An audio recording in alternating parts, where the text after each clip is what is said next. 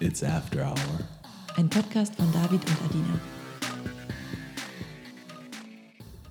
Hi David, Guten Morgen. wie geht's dir? Ja, bisschen erkältet, aber das wird schon wieder. War ein Ja, hartes Wochenende, ne? Mir geht's ganz gut, danke.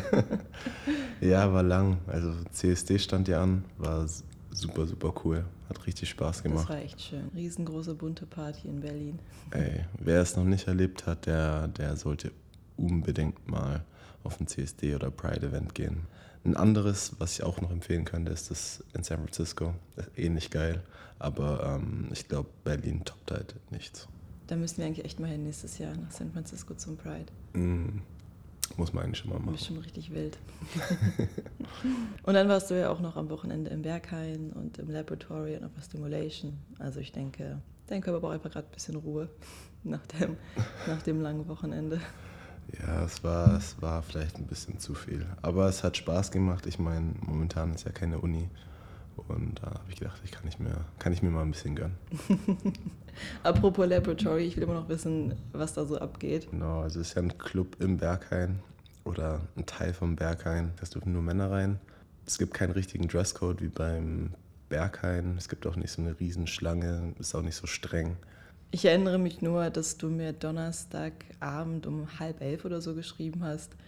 Du musst dir dein Handy abgeben, weil du auch die Tasche abgeben musst oder deine ganzen Sachen abgeben musst, weil heute ist irgendwie Nacktparty. Ja, genau, es war eine Nacktparty. Also die haben immer verschiedene Events. Manchmal ist auch Sporttag und manchmal Sporttag? Und manchmal ist so Sporttag, ja, dann, dann muss jeder in so Jersey kommen und Sportsocken und keine Ahnung was. Naja, und diesmal war es Nackttag und dann muss halt jeder komplett nackt dahin gehen. Und ich hatte keine Lust, ähm, nackt und dann Bauchtasche und so, deswegen habe ich alles abgegeben. Hm, einfach mal komplett befreit von allem. Genau. Wie kann ich mir das vorstellen? Man kommt da rein und dann ist da erstmal ein Dancefloor oder Ähm, nee, also man hat erstmal ähm, so verschiedene Bänke, es sieht aus wie im Lockerroom. Und jeder bekommt eine Mülltüte in die Hand gedrückt, da wirft man dann seine ganzen Klamotten wow. oder wichtigen Sachen rein. Und dann geht's rein. Dann sieht man erstmal so einen kleinen Dancefloor. Man hat verschiedene Playrooms, Playareas mit sogar Duschen, ähm, WCs mit Spülgeräten. Wie nennt man das? So, ah, Pissoirs. So verschiedene Pissoirs, aber die sind so ein bisschen weiter auseinander, dass da halt Leute dazwischen sich noch hinknien können. Also es Also die Pissoirs sind so angelegt, dass auch die Leute, die einen Kink drauf haben, angepisst zu werden, da befriedigt werden können. Genau, also da ist eigentlich für jeden was dabei. Man kann auf jeden Fall noch hochgehen.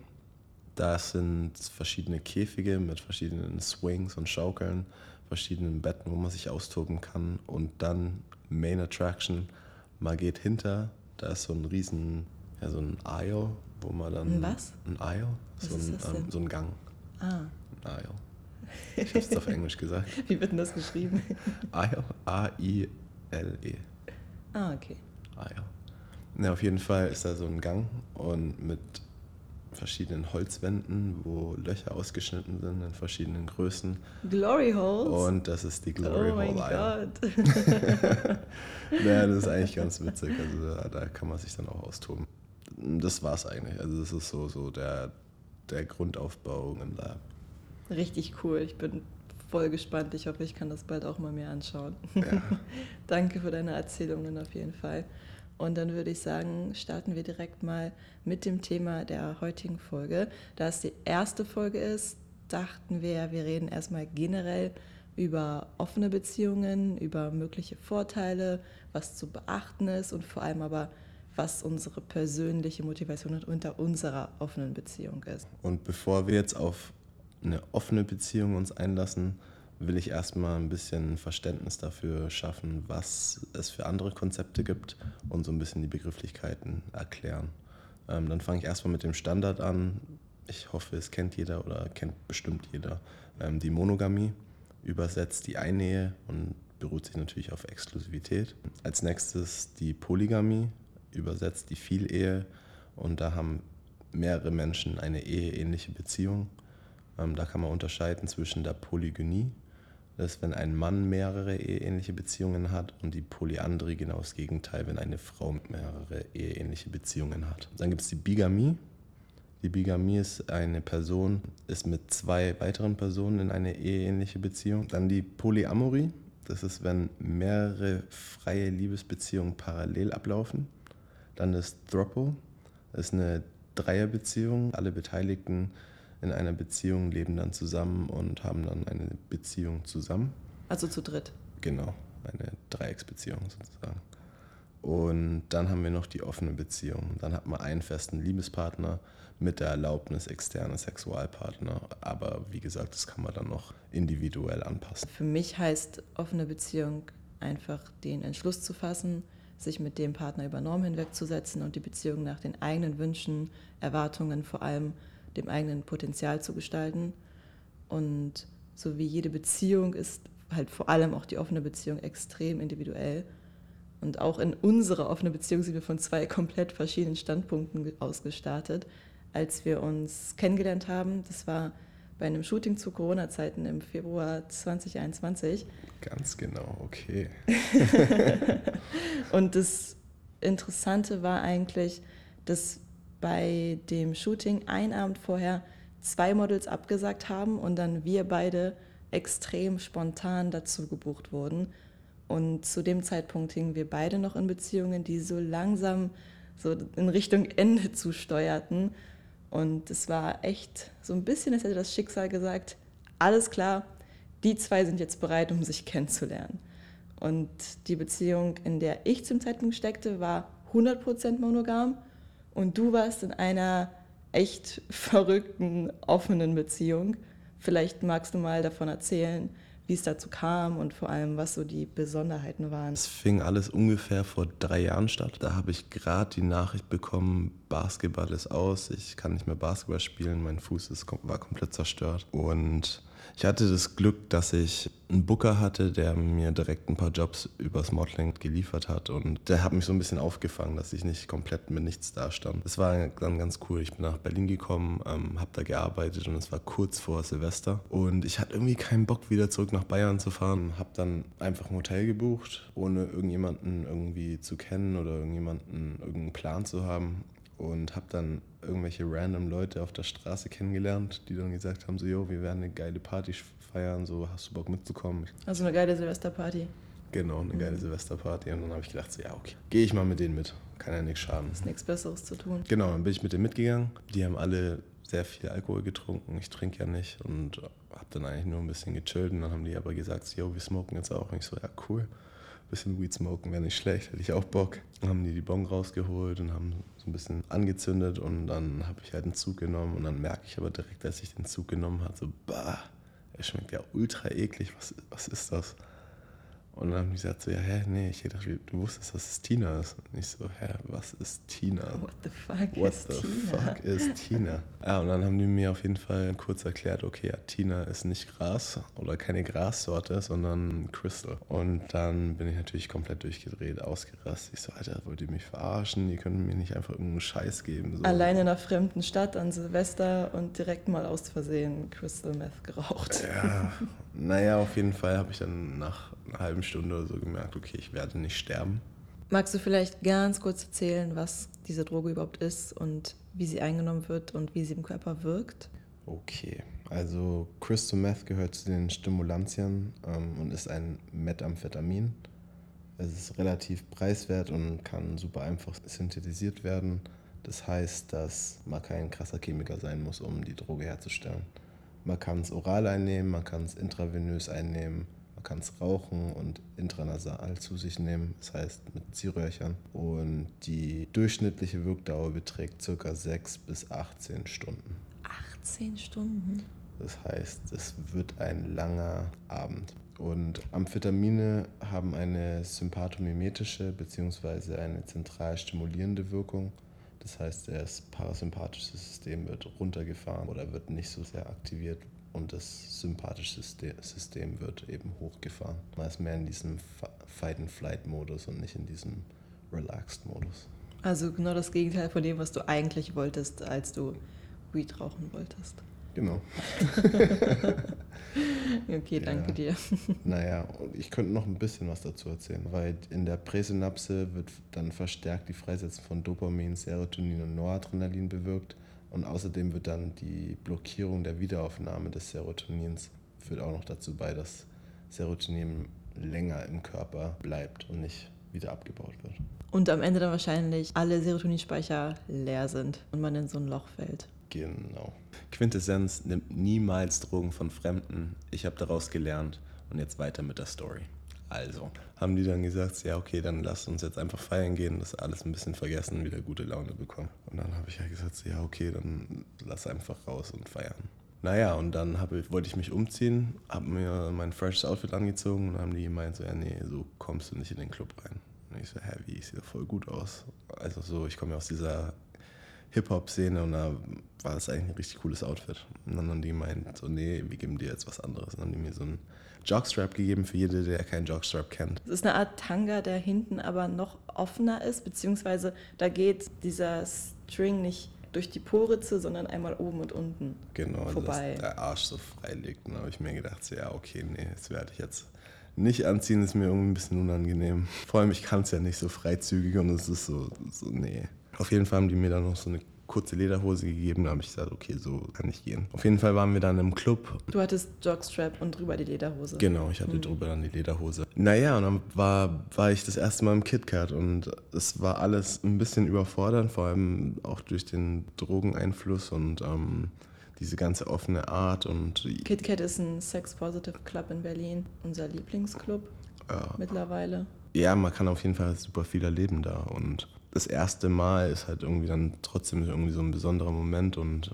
naja, auf jeden Fall war ich sehr überfordert. Ich glaube, es hat man auch gesehen, dass ich irgendwie voll lost war und keinen Plan hatte, was ich da gerade wirklich mache. Auf jeden Fall habe ich dann ein Mädchen gesehen mit so einer Katzenmaske und die ist so an mir vorbeigelaufen, hat mich so, ja, so gestreift, würde ich sagen. Und dann habe ich irgendwie gedacht, so, okay, irgendwie interessant bin hinterhergelaufen, sind so ein bisschen ins Gespräch gekommen und dann hat sie gesagt, so, ja, okay, lass kurz mal aufs Klo gehen, dann kannst du mir in Ruhe alles erzählen.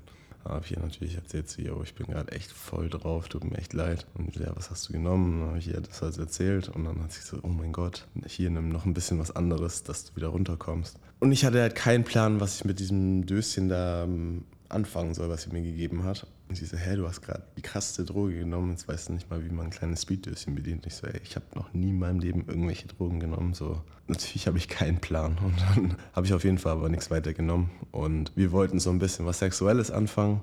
Ja, und irgendwie ging gar nichts. Es ging wirklich nichts 0,0. Du wurdest einfach gar nicht hart oder so. Ne? Nee, also es war schlapper ging es nicht, glaube ich. Auf jeden Fall hat sie dann so gesagt, so, hey, ich habe irgendwie am Anfang gedacht, dass du schwul bist. Bist du schwul? Und ich so, nee, ich bin nicht schwul. Dann sind wir wieder raus, weil sie gesagt hat, okay, dann lass doch nicht weiter im Klo chillen, wenn ihnen nichts passieren wird, kann, was auch immer. Dann sind wir raus auf den Dancefloor gegangen, haben ein bisschen getanzt und dann merke ich, dass mir jemand hinten auf die Schulter tippt. Und dann drehe ich mich um, dann steht da so ein Typ vor mir und ich denke mir so, hä, wer, wer bist du? So, was ist los? Wer bist du? Was willst du von mir? Warum nervst du mich? ja, genau. Na, hat, hat, er gesagt, hat, sie, hat sie nicht gesagt, wer, wer ich bin so? Und ich so, nee, ich habe noch nichts gehört. Und dann hat sie gesagt, ja, ich bin der Ehemann. Und ich so, oh shit, unangenehm. Das wird jetzt eskalieren. Es wird wirklich eskalieren. Vor allem, ich bin es ja aus dem Hip-Hop-Club gewohnt, wenn man nur jemanden anrempelt gibt schon so eine halbe Schlägerei. Naja, und dann hat er aber gemeint so direkt so, ja, nee, alles gut, habt Spaß, wir sehen uns dann später. Und da habe ich schon gemerkt, so, okay, cool. Das war irgendwie eine chillige Antwort. Also die Frau mit der Katzenmaske ist anscheinend verheiratet. Genau. Aber scheint eine offene Ehe zu haben und macht deshalb mit Typen im Club rum. Genau.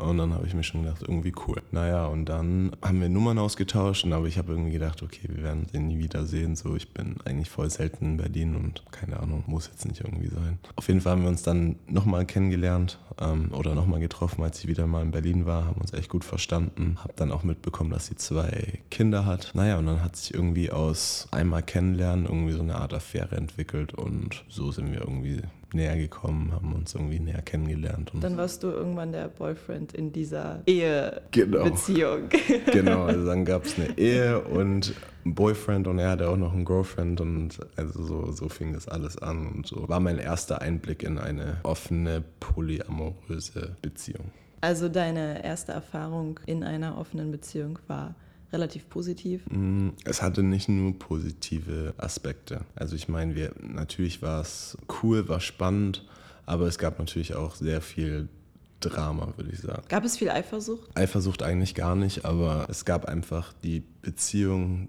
die die beiden geführt haben, war sehr vorbehaftet. Es gab viel Streit. Da kam dann auch rüber in deine Beziehung. Das war eigentlich das Hauptproblem. Dass du am Ende an Streitereien beteiligt warst, mit denen du eigentlich nichts zu tun hast. Genau. Und warum hast du dich denn dafür entschieden, noch einmal eine zweite offene Beziehung einzugehen? Ich mag eigentlich das Konzept einer offenen Beziehung. Ähm, ich finde, durch eine offene Beziehung ist man gezwungen, offener und mehr zu kommunizieren. Benötigt natürlich viel mehr Vertrauen. Man hat vielleicht gewisse Freiheiten in dem Sinne, dass man Sachen ansprechen darf, die man sich vielleicht nicht trauen würde, wenn man in einer geschlossenen Beziehung ist oder was gar nicht in Frage kommen würde in einer monogamen Beziehung. Und ich finde, es gibt ein richtig cooles Medium für individuelles und gemeinschaftliches Wachstum, weil man lernt neue Leute kennen, man hat vielleicht auch neue sexuelle Erfahrungen, die man dann wieder zurück in seine eigene Beziehung bringen kann. Ich finde einfach dieser Austausch auch von anderen Menschen. Man hat weiterhin die Möglichkeit, von anderen zu lernen und das dann mit in seine eigene Beziehung wieder mit einfließen zu lassen.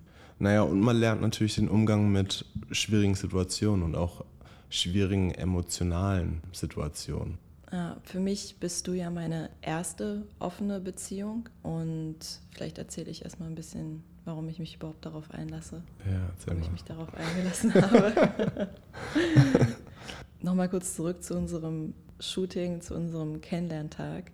Meine erste Info über dich, bevor ich überhaupt wusste, was du machst, wo du wohnst, wie du heißt, war ja, dass du nicht nur gerne auf Sexpartys gehst, sondern vor allem auch gerne jedem davon erzählst. Ey, zu meiner Verteidigung, das wurde angesprochen und dann habe ich es erzählt. Ich glaube, ich habe es echt wirklich einfach so erzählt. Wir saßen beim Lunch und du hast sofort davon erzählt, auf welchen Sexpartys du am Wochenende warst. Aber wie auch immer, diese zwei Tatsachen sagen ja schon mal sehr, sehr viel über jemanden aus. Und so wusste ich schon von der ersten Sekunde eigentlich, dass du höchstwahrscheinlich von Natur aus vom Wesen her eher weniger monogam bist.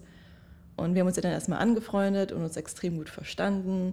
Und mich hat fasziniert, wie unterschiedlich unsere Blickwinkel auf Sex sind. Also mir war Sex nie wirklich wichtig, weil er mir selten Spaß gemacht hat.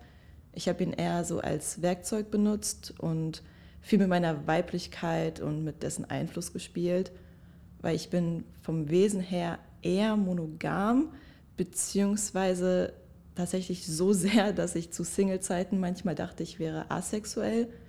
Ich habe nie verstanden, wie Freundinnen einfach so Sex mit irgendwelchen heißen Typen haben konnten, bis ich dann herausfand, dass es einen Begriff für meine Situation gibt und das nennt sich demisexuell. Und demisexuelle Menschen fühlen sich nur dann zu einer anderen Person hingezogen, wenn sie eine emotionale Bindung zu ihr aufgebaut haben, beziehungsweise irgendwelche starken Emotionen hervorgerufen werden. Und für dich ist Sex ja eher ein Hobby, das wirklich überhaupt nichts mit Gefühlen zu tun hat. Dir ist ja wirklich alles an der anderen Person egal, sei es Geschlecht, Aussehen, IQ, Status etc. Dir geht es ja auch gar nicht unbedingt um Penetration, sondern mehr um das Entdecken von Vielfalt. Und das war für mich sehr, sehr neu und interessant und so interessant, dass ich dich gebeten habe, mir alles zu zeigen und alles beizubringen, was du über Sex weißt und kennst. Und wir waren ja dann eine ganze Zeit lang sehr gute Freunde und hatten alle paar Wochen mal irgendeine Art von Sex, die ich vorher nie hatte. und ich war selbstverständlich schon längst bis über beide Ohren in dich verliebt und habe aber gemerkt, dass es mir überhaupt nichts ausmacht, wenn du an den Wochenenden Sex mit anderen hast, weil es hatte ja weder was mit uns zu tun, noch kam es ansatzweise an diese tiefe Freundschaft ran, die uns verbunden hat. Und als du dann an Weihnachten mir geschrieben hast, dass du mich vermisst und an Silvester gesagt hast, du bist auch in mich verliebt und wir beide wussten, okay, das wird hier jetzt was Ernstes, da war mir direkt klar, egal wie monogam ich veranlagt bin, ich will, dass du dich zu keiner Sekunde in dieser Beziehung eingeschränkt fühlst und ich liebe dich ja genauso, wie du bist und du sollst bitte nichts an deinem Wesen ändern. Also Natürlich geht es in einer Beziehung auch darum, aus Liebe Kompromisse zu machen, beziehungsweise eine gewisse Kompromissbereitschaft mitzubringen. Aber sexuelle Bedürfnisse gehören zu den fundamentalen Grundbedürfnissen. Und wenn man dort Kompromisse eingeht, kann das vielleicht einige Jahre gut gehen, aber das wird auf Dauer definitiv zu Frust führen. Und wenn es um Beziehungen geht, gibt es für mich einfach nur ein sehr, sehr langfristiges Denken. Also alles, was ich in meinen Partner investiere, investiere ich auch in den potenziellen Vater meiner Kinder. Das ist völlig klar für mich. Und deswegen hieß es für mich dann erstmal genau darüber nachdenken, womit ich in einer offenen Beziehung ein Problem hätte und vor allem aber, womit ich eventuell kein Problem hätte. Also vielleicht finden wir da ja irgendeine Schnittmenge. Und gerade bei den Dingen, die für mich problematisch sind, erstmal überlegen, ist es etwas, das aus Überzeugung oder aus Angst entstanden ist? Also was will ich wirklich nicht in meiner Beziehung haben und was will ich nur nicht, weil es irgendwelche unangenehmen Gefühle hervorruft? Also was wäre denn, wenn wir das alles komplett differenziert angehen und gemeinsam herausfinden, wie wir am besten zusammen glücklich werden. Ich will mal kurz ein Beispiel geben. Also, wir haben ein Pärchen in einer heterosexuellen monogamen Beziehung. Sagen wir, die Frau hat extrem Bock auf das aufregende Gefühl eines One-Night-Stands mit einem Fremden. Wenn sie dem jetzt nachgeht und es kommt zum Betrug, wird er sehr verletzt. Warum? Weil es Vertrauen zerstört, Unsicherheiten hervorruft und die gesamte Beziehung in Frage gestellt wird. Was wäre aber, wenn man vorher vernünftig drüber redet, so von wegen, hey Babe, ich liebe dich über alles, niemand kann mir das geben, was du mir gibst, aber es würde mich gerade einfach super glücklich machen und mir verdammt gut tun, mal wieder irgendwen aufzureißen. Also was, wenn man also anstelle den Wunsch nach Sex mit anderen zu verbieten, daran arbeitet, weshalb einen das verunsichert und verletzt. Es wäre doch mega geil, wenn es einem nichts anhaben könnte und es wäre doch auch super, wenn man sich dafür freuen kann, wenn der Partner Spaß hat. Also mein Ziel in dieser offenen Beziehung ist einfach, dass es nichts mehr in dieser Richtung gibt, das mich verletzen kann. Finde ich mega cool. Ich finde es auch mega tapfer, mega mutig, dass du dich in diese Situation überhaupt wagst. Es gibt ja auch ganz klare Vorteile in offenen Beziehungen, so ist es ja nicht. Und was sind die Vorteile? Also man hat auf jeden Fall nicht mehr diese alleinige Verantwortung für die sexuelle Erfüllung des Partners zu sorgen. Das kann auch eine Entlastung sein. Man hat weiterhin die Möglichkeit, neue Liebesabenteuer zu beginnen was in einigen Lebensabschnitten sehr nährend für die eigene Entwicklung sein kann. Und das Risiko, sich im Alltagstrott oder sich im Zweiertrott zu verlieren oder sich zu langweilen, das sinkt immens. Ja, das stimmt. Na, weil ich denke, wir sind, wir sind echt beide dafür geschaffen, weil wir, wir flirten beide super gern.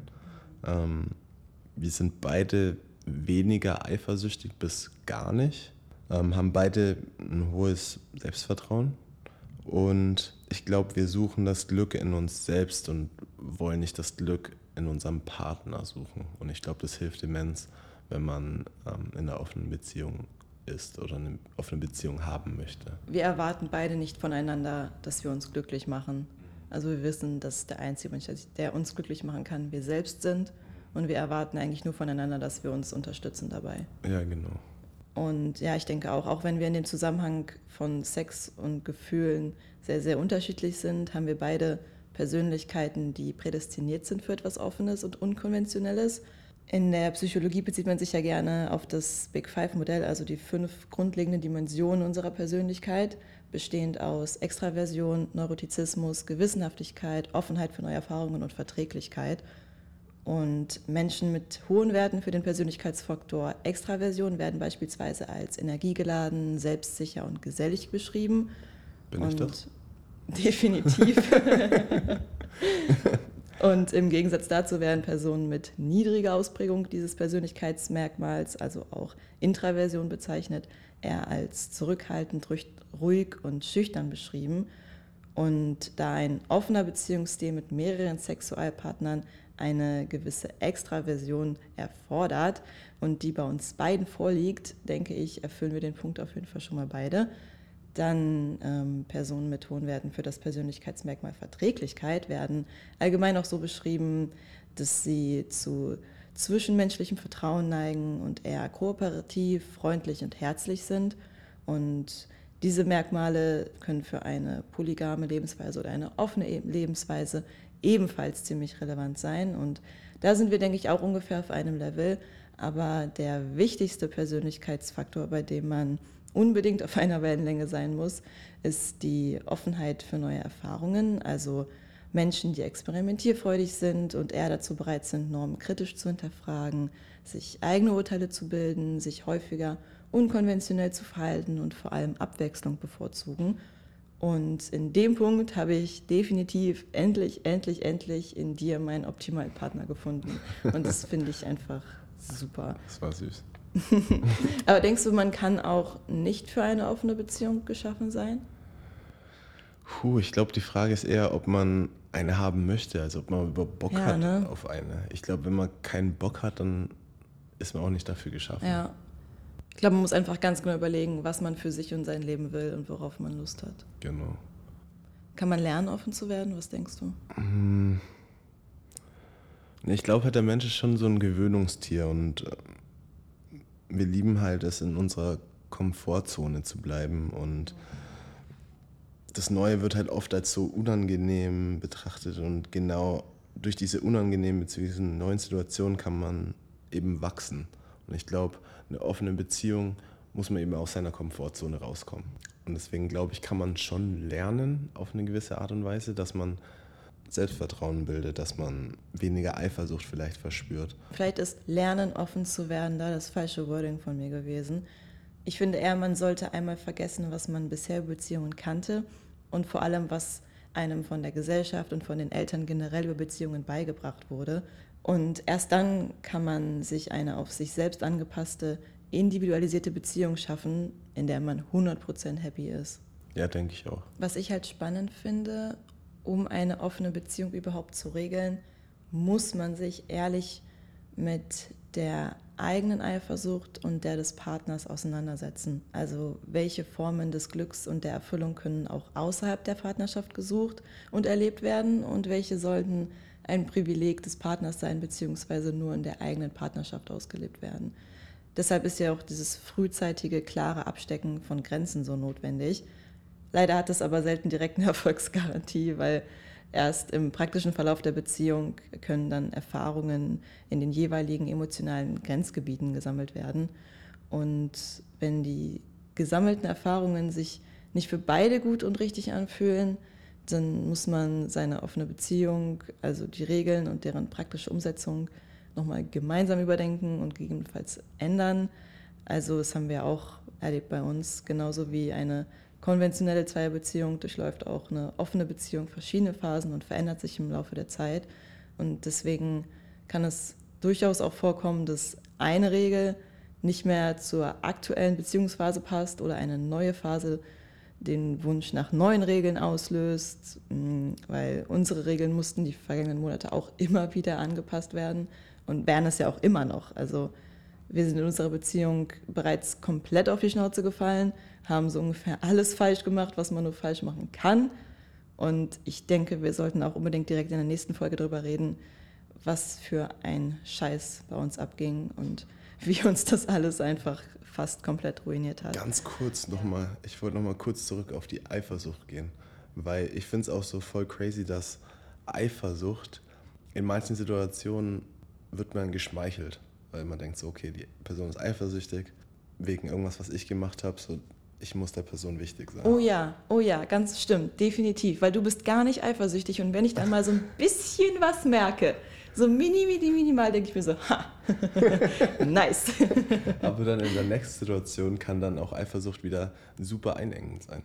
Dass man denkt, so, boah, Alter, jetzt ist er schon wieder eifersüchtig. So. Wenn es was Überdauerndes ist, woran nicht gearbeitet wurde. Genau, finde ich auch super interessant, dass eben Eifersucht so ein zweischneidiges Schwert ist sozusagen. Ja, total. Ich habe ja gerade schon gesagt, dass unsere Regeln die ganze Zeit weiterhin angepasst werden. Ja. Deswegen, viele haben gefragt, was für Regeln wir haben. Und das ist gerade gar nicht so leicht zu klären, weil aktuell ist es so, es gibt irgendwas, das ansteht oder wir schreiben mit irgendwem oder so und wir erzählen einfach sofort, was da gerade abgeht. Und dann quatschen wir individuell für die Situation. Ist das okay? Ist das nicht okay? Was ist für dich cool? Was ist für mich cool? Also so richtig klare Regeln haben wir eigentlich gerade gar nicht. Es ist gerade wirklich so situationsbedingt. Aber was wir haben, ähm, sind No-Gos. so ganz, ganz klare No-Gos. ja, das stimmt. Da gibt es auf jeden Fall eins, was dir richtig wichtig war. Ja, ich finde halt, wenn man auf ein Date geht mit einer anderen Person und dann vielleicht sogar noch zu dem nach Hause geht und wie auch immer, aber ich finde es wichtig, dass die Person dann ohne Übernachtung, dass das ohne Übernachtung stattfindet. Ich also find, über Nacht bleiben ist für dich auf jeden Fall ein riesen No-Go. Ja, ich finde es halt, das muss halt nicht sein. Ich finde irgendwie ist es schön, auch wenn man, auch für den Partner, wenn, wenn, wenn dein, deine Partnerin auf ein Date geht und dann halt dann abends irgendwann, kann ja auch um 2 Uhr, 3 Uhr morgens oder so sein, dass die dann wieder zurückkommt und dann, dass man halt kurz wenigstens noch übers Date quatschen kann und nicht erst am nächsten Tag sozusagen reden kann. Ja. Was mir sehr wichtig ist, ist, dass der Kontakt klar getrennt wird. Also, dass wenn man mit jemandem Sex hat, dass sich da keine Freundschaft nebenbei entwickelt. Also, wenn man mit jemandem Kontakt hat, mit dem man Sex hat, dass man mit dem nicht jeden Tag schreibt oder sich jeden Tag irgendwas hin und her schickt oder so. Für mich ist der Fakt einfach wichtig, du hast eine Freundin, mit der hast du Sex und mit der bist du befreundet. Das bin ich. Beste Freunde. Genau. Und dann hast du halt noch andere Leute, mit denen hast du Sex. Aber das sind halt nicht deine Freunde. Okay, dann natürlich ein No-Go, nicht ausreichend auf Verhütung und Schutz vor Geschlechtskrankheiten achten. Ich denke, das ist selbstverständlich, selbsterklärend. Wir gehen ja auch alle paar Monate testen zusammen. Dann fettes, fettes No-Go, Gefühle unterdrücken. Wenn, wenn ich sage, ey, ich treffe mich mit der und der, ich treffe mich mit dem und dem und du sagst, ja, cool, viel Spaß. Und dann am Tag des Dates gibst du mir ein bisschen zu viel LSD, sodass ich abends absagen muss. ja. Es war, oh mein Gott, ich weiß, nicht, ich weiß, gar nicht, wie ich rechtfertigen soll. Aber. Musst du nicht, musst du nicht. Wir haben noch ein No-Go. Okay. Und das ist, ähm, einander nicht erzählen, was abgeht. Also wenn ich jetzt zum Beispiel von irgendeinem Typen ein sexy Bild bekomme, irgendeine Sexnachricht oder was weiß ich, dann geht ja auch dich was an, finde ich. Weil damit du weißt, okay, der hat sexuell bei ihr versucht. Auch gerade wenn du da wieder mit dem ins Gespräch kommst, damit du einfach Bescheid weißt. Ich, ich finde, wir müssen immer auf dem gleichen Wissensstand bleiben, damit es cool bleibt. Ja, finde ich auch. Und ich hätte noch so ein paar Sachen, die man vielleicht generell beachten müsste in einer offenen Beziehung. Okay, erzähl. Eine offene Beziehung darf auf jeden Fall niemals eine Notlösung sein, weil es gerade nicht mehr so gut läuft. Das hört man ja oft, dass man Paare sieht, die schon seit Jahren zusammen sind und dann irgendwann sagen, ey, es ist voll langweilig geworden, wir öffnen jetzt mal und gucken, wie es dann läuft. Ich denke, man sollte sich ja wirklich lange und intensiv Gedanken drüber machen, weil eine offene Beziehung ist auch kein Freibrief für Unverbindlichkeit, für Treulosigkeit, für Egoismus oder irgendwelche riskanten Seitensprünge, sondern es ist nun mal eine feste Beziehung mit teilweise offenen Grenzen. Wie, wo, wann und für wen die Beziehung offen ist, muss man als Paar einfach individuell festlegen, wie wir schon gesagt haben. Und je klarer und eindeutiger die Regeln sind, desto leichter sind sie auch einzuhalten. Das war bei uns ja auch ein Riesenproblem zu Anfang. Oh. Da werden wir nochmal darauf ähm, zurückkommen, was da unsere Fehler waren, damit ihr die eventuell oder hoffentlich nicht, nicht macht. also die Voraussetzung ist einfach eine grundlegende Einigkeit. Und wenn es bei einem Punkt keine Einigkeit gibt, dann ist es keine Regel, sondern einfach nur irgendein fauler Kompromiss, der früher oder später zu Konflikten führen wird. Und diese klaren Ansagen gelten aber auch nicht nur innerhalb der Beziehung, sondern natürlich verdienen Klarheit auch alle Nebenfiguren in Anführungszeichen außerhalb dieser Kernbeziehung. Also wer in einer offenen Beziehung lebt, sollte auf gar keinen Fall das irgendwie verheimlichen oder sogar die Bedeutung der eigenen Partnerschaft nach außen hin kleinreden, weil ganz oft ist es ja auch so, dass das haben wir auch bei Freunden schon mit, miterlebt, die in einer offenen Beziehung waren und dann den eigenen Beziehungsstatus beim Flirten verschleiert haben, um mhm. so ein bisschen bessere Chancen zu haben. Und das geht halt gar nicht. Ja, das stimmt. Ich glaube, es ist auch unfair der anderen Person gegenüber, wenn man sagt, so, yo, ich bin in keiner Beziehung, obwohl man in einer offenen Beziehung ist, weil dann macht die andere Person sich vielleicht Hoffnung. Ja, das ist das, das ist, echt, das ist scheiße. Das ist echt eine Katastrophe. Und mir ist noch wichtig, dass du weißt, dass es auch okay ist für mich, wenn du dich danach fühlst, die Beziehung auch mal wieder zu schließen, dass wir darüber reden können und dass wir zusammen uns unsere Beziehung so gestalten, so wie wir wollen. Und wenn das der Fall ist, dass wir sie wieder schließen wollen, dann schließen wir die Beziehung auch wieder. Mir ist einfach nur wichtig, dass wir zusammen happy sind. Wir haben uns vorgenommen, die Folgen immer mit einem Beziehungstipp und einer kleinen spicy Frage zu beenden. Pro Person immer eine Sache. Und ich hätte heute den kleinen Beziehungstipp. Und zwar, das macht David öfter mal und das finde ich unfassbar süß. Das habe ich vorher noch nie in einer Beziehung gesehen oder gehabt. Wir wohnen ja zusammen und ich bin eigentlich gar kein Typ vom Händchen halten. Also draußen Händchen halten ist okay, aber es muss jetzt nicht sein für mich. Aber was manchmal total cute ist, wenn wir auf dem Sofa liegen und drüber nachdenken, was wir essen oder so oder nochmal einen Tee machen wollen und ich bin so ein bisschen faul und habe keine Lust und keine Ahnung, es ist schon spät, dann nimmt er mich an die Hand und wir laufen Händchen haltend gemeinsam in die Küche. Oder auch, wenn ich die Wäsche machen muss und ein bisschen unmotiviert bin, dann sagst du auch, okay, komm, ich nehme jetzt seine Hand und dann laufen wir die Treppe zusammen hoch und laufen gemeinsam Händchen haltend ins Bad. Und das ist so eine süße kleine Geste, die mir total den Tag versüßt. versüßt. ja, das ist cute. Das ist cute gesagt. Okay, spicy Frage. Hau raus. Also, würdest du lieber einen Dreier haben mit mir und Megan Fox? Uh. Oder lieber einen Dreier mit mir und meinem Zwillingsbruder, in Anführungszeichen. Also eine Person, die eins zu eins so aussieht wie du. Genau. Okay. Mit allen körperlichen Attributen. okay, das ist schwierig. Das ist schwierig, weil ich liebe Megan Fox. Megan Fox ist einfach die heftigste Frau ever. Und Miley Cyrus. Aber, uh, oh Mann, das sind beides so Once-in-a-Lifetime-Momente. Okay, wie wäre es mit einem Kompromiss? Wir haben ja von deinem Penis einen Abdruck gemacht und daraus einen Vibrator gemacht. Mhm. Wie wäre es, wenn wir den in so ein Strap-on Umschnalldildo packen und den Megan Fox umschnallen? da ist jemand sehr kreativ. I like it. So würde ich es machen. Geht das als Option? Dann nehme ich nämlich die. Oh mein Gott, das wäre der heftigste Dreier auf der ganzen Welt. Es wäre einfach Megan Fox mit deinem Penis. Oh ist, mein Gott. Ist erlaubt, stelle ich mir alles vor. das müssten wir dann aber auch filmen. Machen wir sowieso. Ja, das machen wir sowieso. ja, gut. Das war's für heute. Das war's. Mua.